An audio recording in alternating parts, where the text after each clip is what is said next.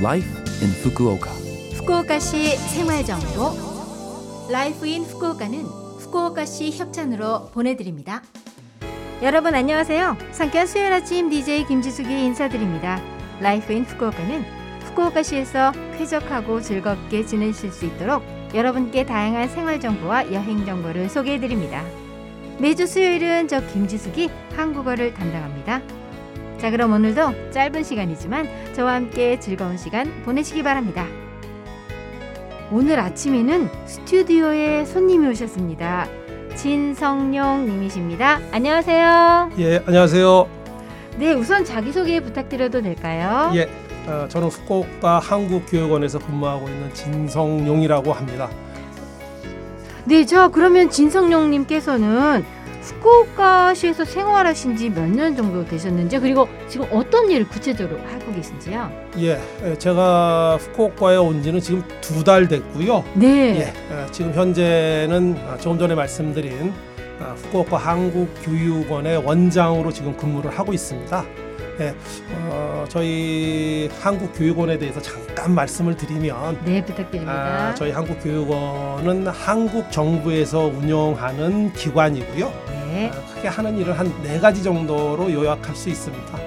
그첫 번째가 지금 일본에 계시는 아, 제일동포 분들에 대한 민족 교육과 문화 교육을 담당하고 있고요.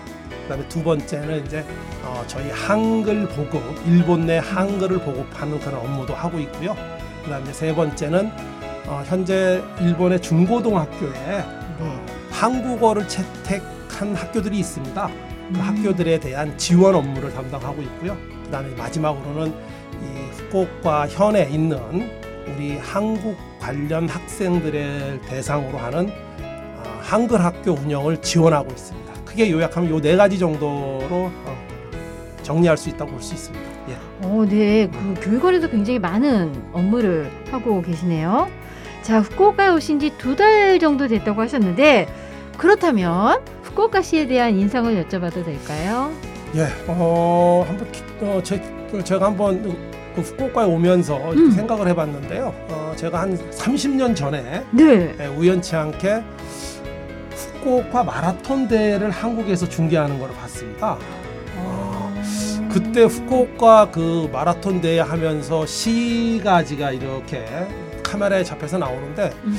어, 저는 정말 깜짝 놀랐습니다. 어, 어, 떻게 예. 이런 도시가 있을까? 음. 이렇게 숲으로 다 둘러싸인 도시가 있을까? 정말 환상의 도시였었거든요. 음. 어, 정말 제가 후쿠오카 올 때 그 도시에 간다는 데 대해서 정말 흥분했었고요. 네. 제가 여기 와서 보니까 정말 깨끗한 도시, 그 다음에 환경적으로 잘 가꾸어진 도시라는 생각이 절로 듭니다. 예. 네. 어, 30년 전부터 인연이 있었군요. 자, 그러면 이제 후쿠오카에 오셔서 문화적 차이로 조금 당황하시거나 놀라신 그런 경험 없으신가요? 예.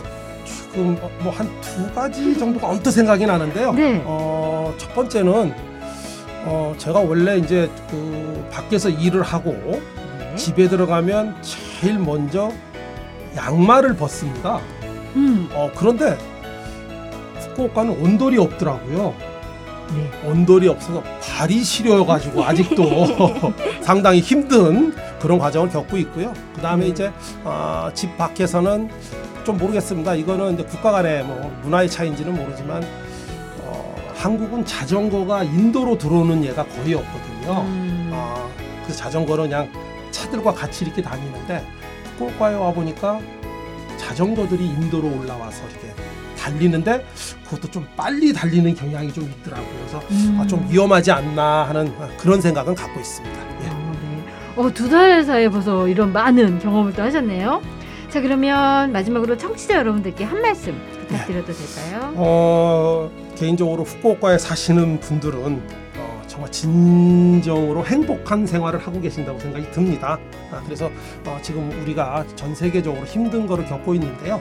어, 코로나 잘 극복하시고 더더욱 행복한 생활을 하셨으면 하는 마음 기원 드리겠습니다.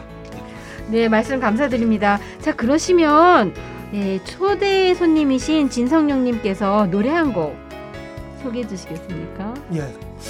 그 혹시 이제 음원이 되는지 모르겠는데요. 네. 어, 또 제가 뭐 어, 계절도 봄이고 그래서 네. 어, JK 김동욱의 네. 봄날은 간다라고 하는 노래가 있습니다. 네. 그거를 한번 추천드리고 싶습니다. 네, 자 그러면 어, 오늘 초대 손님이신 진성령님께서 선곡해 주신 JK 김동욱의 봄날은 간다 이 노래 들으면서 작별 인사 드릴까 합니다. 오늘 스튜디오 방문해 주셔서 너무 감사드리고요. 어, 저도 무한한 영광입니다. 감사드립니다. 네, 앞으로도 많은 활약 부탁드리겠습니다. 예, 감사합니다. 감사합니다.